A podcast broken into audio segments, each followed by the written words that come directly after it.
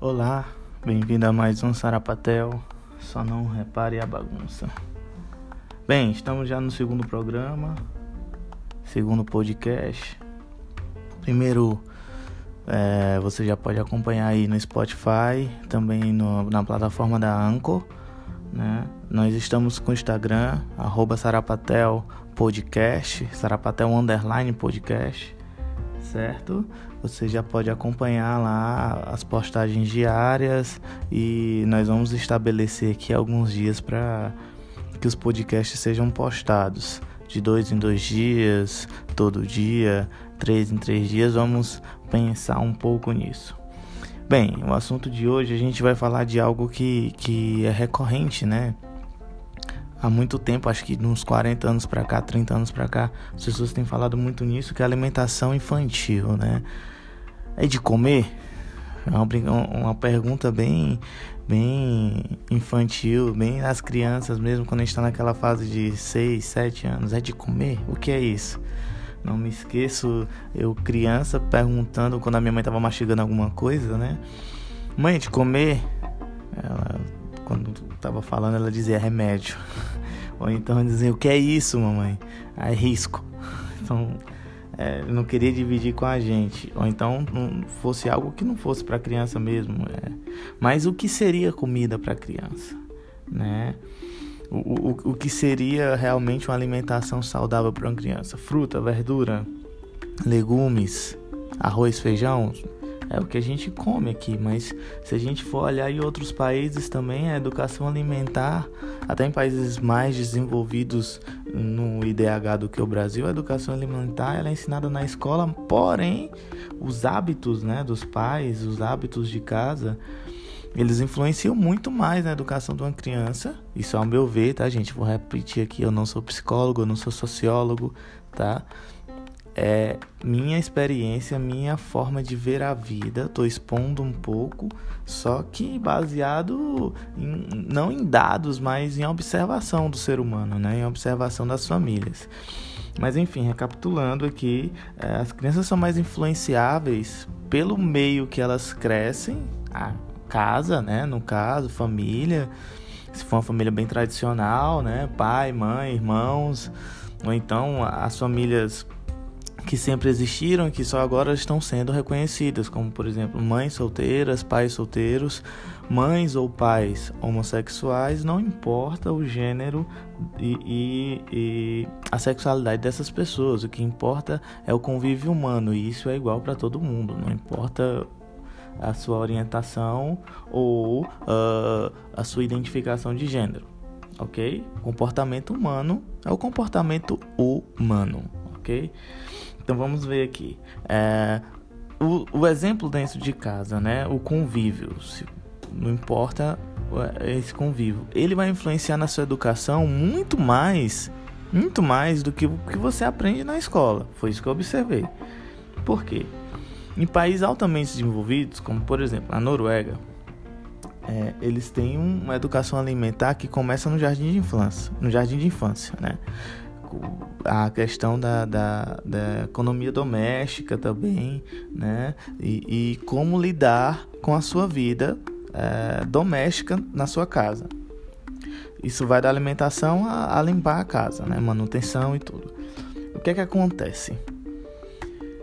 Você, nunca uma escola vai dizer para você que o melhor é você comer guloseima, chocolate, biscoito ou bolacha, não importa de que região do país você esteja, biscoito, bolacha, recheados. É, aqui em Fortaleza a gente chama de chilito, aqueles salgadinhos, né? Ruffles e tal. A gente chama de chilito, tudo aqui é chilito. Então, não importa é, é, a, a, escola ela, ela não vai falar isso para você, ela vai falar de educação alimentar de uma forma mais saudável e natural, frutas, legumes, verduras, as, as proteínas que você ingere, né? Se é, se é proteína de origem animal, se é proteína de origem vegetal, qual é a melhor a, a melhor vertente, ser vegetariano, vegano ou carnívoro mesmo, né? Não importa, sempre vai te dar uma solução mais saudável. Ok, tudo bem. Mas como a família é o seu berço, É onde você aprende tudo que é bom, o que é ruim, o que é certo, o que é errado, o que é bem, o que é mal. É... Isso vai te influenciar muito mais do que a escola. Com certeza. Então, assim, quando a gente vê a evolução das guloseimas, dos doces, dos salgados, né? Isso vai entrando na nossa vida gradativamente. Quando criança, certo? A gente vai começando a conhecer esse, esse outro mundo maravilhoso das guloseimas. Você vai entrando na adolescência, seu paladar vai mudando, você vai para drogas mais pesadas, que pode ser McDonald's, Burger Kings, Subways da vida, ou então aqueles lanches de rua, aqueles food trucks, né? Que é o X ratão, X tudão, tá certo? Gente, vocês estão estiverem ouvindo, é porque eu ouvi um barulho muito grande agora, é porque está tendo obras aqui. Então eu estou tentando falar mais perto do microfone possível. Estou tentando abstrair todo o barulho lá fora para poder gravar isso aqui e me concentrar. Então se vocês chegar, se você chegar a ouvir um barulho alto, não, não se assuste, tá? Não é o mundo se acabando. São as pessoas fazendo obras no prédio. Enfim, voltando ao raciocínio. Uh, então, quando você vai crescendo, você vai é, mudando o seu paladar. Então você vai para outro tipo de alimentação, até porque seu organismo começa a pedir mais carboidrato, mais energia, mais proteína, né? Então você vai mudando. Quando você chega na fase adulta, depois dos 24, depois dos 25, assim, a fase mais adulta mesmo, chegando nos 30, você já vai estabelecendo coisas que você gosta, não gosta e também começando a perceber aquilo que te faz bem e aquilo que te faz mal. Né? Então, quando você tem uma base, se eu estou falando de uma base boa, você teve uma base de educação massa, que não é o caso da maioria da população, não é mesmo. O caso da maioria da população são lares desestruturados no sentido de, de violência, de condição social, certo? Então, você, você pega um, um menino que foi criado com a avó, que a mãe, sei lá, é uma dependente químico, é, o, o pai ou foi assassinado ou está preso. Então, é, isso aí você não vai ter base. Se você não tem base nem para ser um ser humano, é, que eu posso lhe dizer com princípios e, e, e, e valores reconhecidos de forma, é, como a gente pode dizer, legais, bacanas, humanos. Como é difícil você se desenvolver nisso, quanto mais uma, uma educação alimentar, né? O cara não tá muito preocupado, não, ele quer comer, ele, ele não tá preocupado que ele tá ingerindo, ele quer encher, saciar a fome dele, né? Então, a gente, eu tô falando uma condição social um pouco melhor, tá, gente? Tô falando uma condição social massa. Então, você vai começando a estabelecer aquilo que você gosta, aquilo que você não gosta, o que te faz bem, o que te faz mal.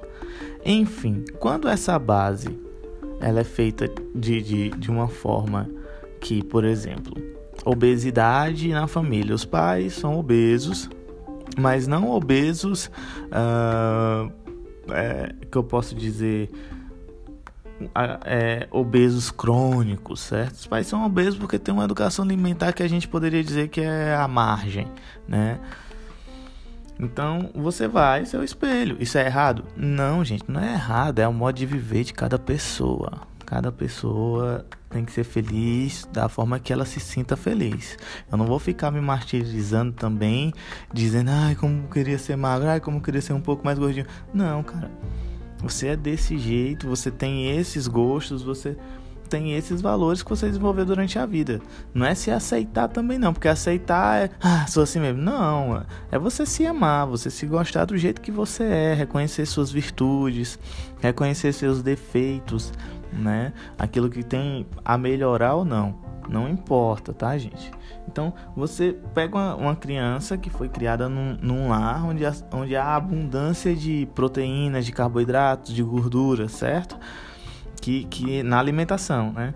Então, ela vai desenvolver uma alimentação um pouco mais desregrada nesse ponto, se a gente for falar pelo ponto de, de saúde, tá? Pela perspectiva da saúde. Eu, por exemplo, desculpa, eu, por exemplo, é, eu fui criado num lar onde a educação alimentar ela tentava existir. ela tentava contribuir. Enfim, os meus pais, né, assim, não tinham uma educação alimentar que a gente possa dizer modelo, certo? Olha só, todas as famílias são assim, ninguém é modelo de nada. Mas, por exemplo, a minha mãe, ela é uma consumidora fervorosa de refrigerantes. São dois filhos. Os dois filhos são consumidores fervorosos de refrigerante. Porém, eu de um tempo para cá tenho diminuído muito, de um ano para cá, certo? Eu tenho diminuído muito, eu tenho me reeducado porque eu comecei a perceber que isso não me fazia muito bem fisicamente. Então, é, é, comecei a me reeducar. Agora eu vou ficar martirizando? Não, foi aos poucos.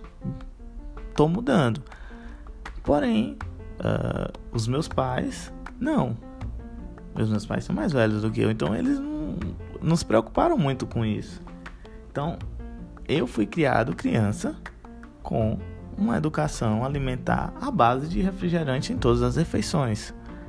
Então, quando não tinha um refrigerante no almoço ou um refrigerante no jantar, nossa senhora, aquilo ali era o fim, era o fim da picada, né? Mas uh, depois um, teve um tempo que é esse, é esse período, né, que, que as pessoas elas começam a ver o que é bom para elas ou não. É, meus pais tentaram introduzir sucos, né, na, na família.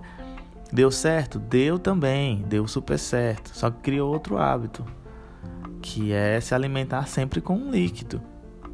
Certo? Então criou outro hábito. Não importa se seja um suco, se seja um refrigerante. Mas tem que ter um líquido né? É hábito alimentar. Eu sinto que isso é um hábito alimentar meu, meu. Quando eu saio com meus amigos, quando eu vou jantar, vou, almoçar com alguém, tem que ter o líquido. Para mim, existem pessoas que conseguem comer sem um líquido, mas eu não consigo. Enfim, uh, e isso, isso reflete na minha educação alimentar. Por exemplo, eu nunca fui muito estimulado a comer legumes. Comia cenoura, batata, né? Mas, por exemplo, é, giló. Não era estimulado a comer giló. Eu não era estimulado a comer brócolis. Eu vim comer brócolis adolescente. Não é porque minha família não comprava, assim, porque eles, eles não tinham o hábito. Então o hábito ele vai, ele vai evoluindo junto com o ser humano, certo? É, por exemplo, enlatados. Minha, minha família consumia muito enlatados também. E eu sentia falta quando ia na casa de um amigo, de, de uma tia, que eu via coisinhas frescas, né? Um peixe fresco, uma coisa mais fresca. E eu queria aquilo para minha família, mas eles consumiam enlatados. Posso fazer o quê? Quando eu fui crescendo, eu fui comprando as minhas coisas, né? Mas quando você é criança, você não tem muito para onde correr. Então, por isso que a sua educação alimentar ela é o espelho da sua casa e não o espelho da escola. A escola pode influenciar sim, como me influenciou né? Então eu, eu comecei a, a, a, perceber que eu tinha um estilo alimentar diferente da minha família, gostava de outras coisas. E minha família também começou a perceber. Então isso foi muito legal, foi muito importante, né? É, quando a gente vai falar de educação alimentar, parece até que todas as crianças elas comem. Parece que elas sentam na mesa, hum, vou comer. Não Existem crianças que elas têm um, um, um, um apetite menor, que posso dizer assim, né? Ou um paladar diferente. Como eu, eu tinha um paladar diferente da minha família. Então, é, entender o seu filho, entender a, a, a, criança, a sua criança que está ali com você, não importa se é um irmão, não importa se é um sobrinho, um neto, um primo, mas que convive com você, né? Você entender aquela criança como um indivíduo e não como um serzinho sem sem vontade, sem querer, né? Não tem, ah, não tenho querer, não tem querer. Criança não tem querer. Não, criança tem querer sim. Você não pode deixar que ela tome decisões pela sua experiência erradas. Ah, eu vou acordar de manhã e tomar uma Coca-Cola. Não, você explica para ela, porque ela não tem essa noção do que faz bem ou que faz mal. É gostoso, então faz bem. Ela tem isso na cabeça dela né? Mas a criança ela tem o que ela gosta, o que ela não gosta também. Ela também pode bater o pé e dizer, ó, oh, não gosto disso aqui. E ela te dá um argumento, principalmente crianças altamente inteligentes. Mas assim, falando das crianças sem apetite, quando a gente era criança, a mãe tacava biotônico, fontura na, na gente pra gente comer, né? Muitas vezes dava certo, dava certo, mas muitas vezes não dava certo, né? É, então, ter o acompanhamento médico da criança também é super válido. Quem puder, tá, gente? Se é a realidade do Brasil, se é a realidade sim do Brasil. Mas não precisa também você uh, ir no médico a cada, um, a cada mês. Não. Você pode perceber na, no seu filho ou na sua criança que esteja perto de você, convivendo com você, coisas e atitudes que, que possam ser indícios, por exemplo, de vermes, certo? Ah, a criança não quer comer, essa criança é chata. Não, vai ver. Ah, ela, ela só quer comer biscoito, ela só quer comer bolacha, ela só quer comer é, chocolate. Sim, tudo bem, mas tenta entender um pouquinho o que pode estar passando com ela. Ela pode estar com verme, simplesmente. Coisinha simples que você vai na farmácia, compra aquele remédio, né? Que, que, que dá de. São duas doses, né? Mais ou menos, daquele remédio. Você dá de seis em seis meses, de oito em oito meses, dependendo da criança e do peso, né? Você dá para a criança e ela vai eliminando essas vermes, certo? Então a criança vai tendo mais apetite, vai se abrindo para outros paladares né? Como por exemplo frutas, verduras, legumes, que as crianças têm um pouco mais de dificuldade de entrar. A maioria das crianças tem um pouco mais de dificuldade de entrar nesse mundo, né? Mais natural, mais saudável. Todos nós temos também, os adultos também têm. Né? Então imagine para uma criança que está começando o paladar dela agora. Então para ela tudo é novo, é estranho. E se é um estranho legal, beleza. Mas se é um estranho ruim, de um sabor ruim, ela não vai aceitar, certo? Então, prestar atenção um pouco nas crianças nesse sentido, né? Da saúde também. Agora também não, não vai encher de remédio, né? A galera que enche os filhos de remédios e, e, tenta procurar um médico na medida do possível, um agente de saúde que possa lhe dar uma orientação quanto a isso. Porque também não adianta você injetar remédio na criança a vera, assim, às cegas, e você acabar prejudicando o desenvolvimento do seu pequeno, ok? Toda essa questão de alimentação pode levar a três fatores. O fator 1, um, você ser uma pessoa dita no meio social, até não gosto dessa colocação, de normal. Isso eu estou falando fisicamente, tá, gente? Esteticamente bonitinho, bonito, é, é, o normal. Isso é cruel com as crianças. Você dizer que seu filho não é normal, isso é cruel. Isso pode acarretar vários problemas na vida daquele indivíduo. Então, é, tem essas classificações. Eu estou falando porque existe no mundo real. Então, não vamos aqui ficar com um falso, um, uma falsa, um, uma, uma, falsa perspectiva sobre a vida, certo? Então, uh, e tem os magrelos demais, né? Ditos magrelos demais e os mais gordinhos, os obesos, né? as crianças mais uh, com, com quilos a mais do que as outras. Então, a sociedade classifica assim, gente: é cruel? É. Mas é o que acontece e nós temos que trabalhar para que isso mude. Certo? Nós temos que trabalhar para que isso mude. E tem mudado. Eu vejo que tem mudado pra caramba. As pessoas estão mais empoderadas com si mesmas. Né?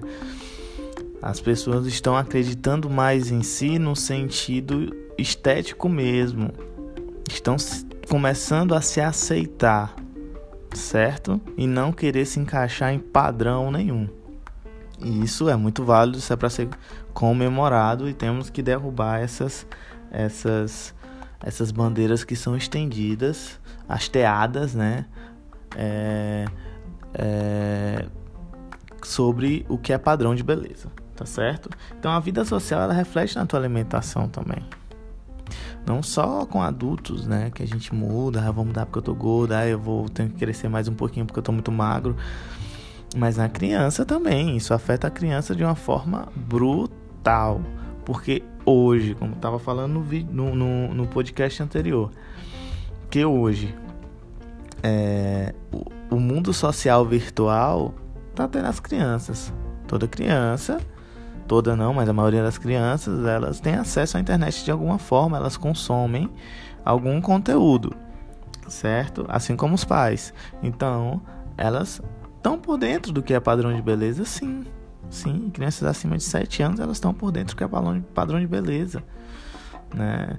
Imposto de forma é, covarde e de forma é, cruel em cima da sociedade. Então, é, elas buscam também esse padrãozinho de beleza ou de comportamento, né? Então, elas, elas podem ter um, um, um, impacto social na sua vida social muito grande. Por ser gordinha, por ser magrinha, né? Por, por estar fora dos padrões. E isso pode gerar, sei lá, sou psicólogo, mas tem muita coisa que a gente passa na nossa vida adulta, de problemas de saúde mental mesmo, de problemas existenciais que foram lá da infância, né? Que tiveram a raiz lá na nossa infância. Então, uh, quando a gente vai cuidar de uma criança, a gente está cuidando do futuro de uma geração, certo? A gente cuida do futuro de uma geração que vai nos afetar de alguma forma, mas que vai afetar aquela geração, assim como a nossa está nos afetando. Então, cabe a nós darmos essa luz para esses pequeninos, né? Que estão começando. Ah, com exemplo? Não, com percepções. Ninguém é exemplo de ninguém. Ninguém está aqui para ser exemplo de, de para ninguém, de nada. Você tem que ser exemplo para você mesmo. E assim você começa a, a atingir as outras pessoas com, com as suas atitudes. Mas a princípio você tem que fazer as coisas para você. Uma colega minha até falou antes de eu gravar esse, esse podcast, né? Disse, ah, não, quero, não quero fazer nada assim, eu não sou exemplo de nada, acho que ninguém vai querer. Ainda continuo achando que ninguém vai querer ouvir, mas é, ela, ah, pois faz pra ti. Não faz pra ninguém. Então você tem que ser exemplo para você, primeiramente. Será que eu seria uma pessoa que eu seguiria, né? E assim afetar os pequeninos, né? Afetar as crianças de forma que uma geração tenha conteúdo bacana mais na frente. Seja de, em alimentação, seja em, em, em tolerância, né? Em, em tolerância ao outro, né? Em respeito. Respeito Acho a palavra tolerância até um pouco agressiva, porque tolerar não quer dizer que você respeita. Eu tolero. Uma coisa pode ser interpretada dessa forma, né? Então, o respeito em si, respeito, respeito pelo que a pessoa é, pela sua história de vida.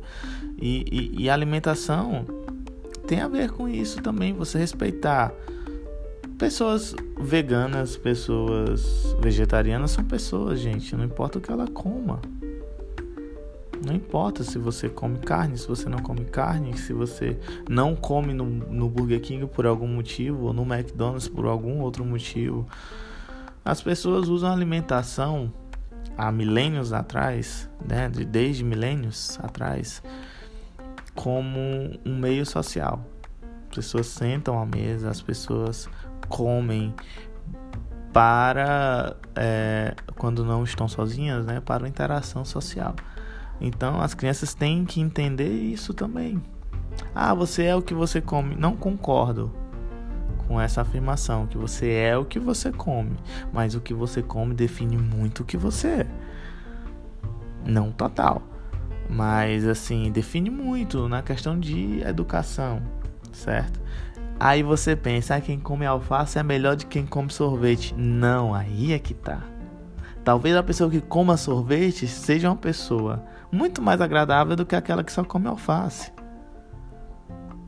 Que respeite mais o próximo. Então, define muito quem você é, não é o que você come, mas como você come. Eu estou comendo esse alface porque eu gosto de alface, porque eu acho que isso vai ser bom para mim e não por tortura de um padrão de beleza estética imposto pela sociedade. que está me recriminando, que está me intolerando, me desrespeitando com isso. Então, é como você come e define quem você é. Se você come um sorvete feliz, porque você come um sorvete, você é uma pessoa feliz. Entende? É como você come, não o que você come. Temos que buscar a nossa saúde, sim. Temos que buscar a nossa saúde, temos que cuidar da nossa saúde, né? Mas, em, primeiramente, temos que ser felizes com o que comemos, certo? Tá acabando o nosso podcast. Para falar a verdade, já acabou. Estamos já estourando o tempo. Quero agradecer se você ouviu até aqui. Se você não ouviu até aqui, você não vai estar tá ouvindo isso. Então, agradeço da mesma forma, porque pelo menos começou a ouvir. Sigam lá no Instagram, arroba sarapatel, podcast. É, vou tentar postar algumas coisas lá, com certeza o link do Spotify vai estar tá lá, certo? E um abraço e tentem comer com felicidade. Valeu!